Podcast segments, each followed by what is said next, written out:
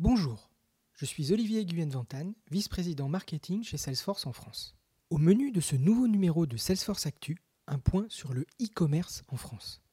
Il ne faiblit pas avec la pandémie. Accrochez vos ceintures. Dans le cadre des mesures sanitaires, les commerçants doivent se réinventer pour continuer à vendre.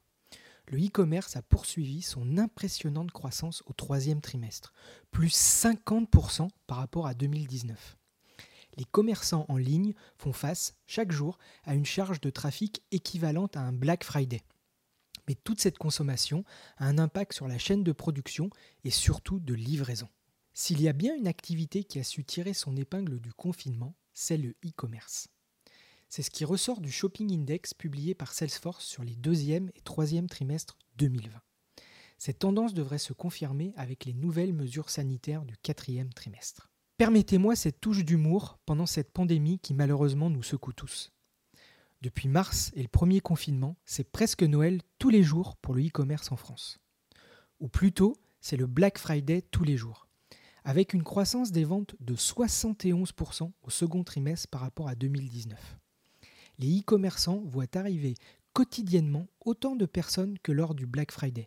C'est du jamais vu.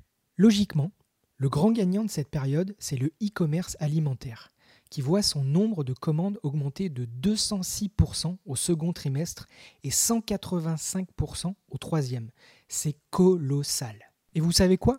Le confinement a aussi permis aux gens de se rendre compte que leur déco était à refaire, notamment pour travailler de chez eux. Résultat, une croissance de 95% des ventes au second trimestre pour l'aménagement d'intérieur. On peut aussi noter que l'internaute confiné a plus utilisé son ordinateur à la maison et moins son mobile pour faire ses achats qu'avant la crise.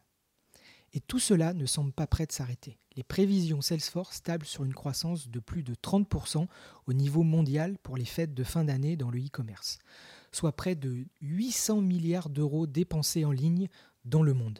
Et la conséquence directe de cet essor? Selon les prévisions de fin d'année de Salesforce, l'augmentation des achats pourrait entraîner des retards sur la logistique. Le risque Un dépassement de 5% de la capacité de livraison mondiale. Cela représente tout de même 700 millions de colis, ce qui n'est pas rien. Heureusement, les commerçants s'adaptent. Ils proposent des solutions comme le retrait en magasin, le relais colis, ou encore en faisant appel à des livreurs indépendants pour le dernier kilomètre.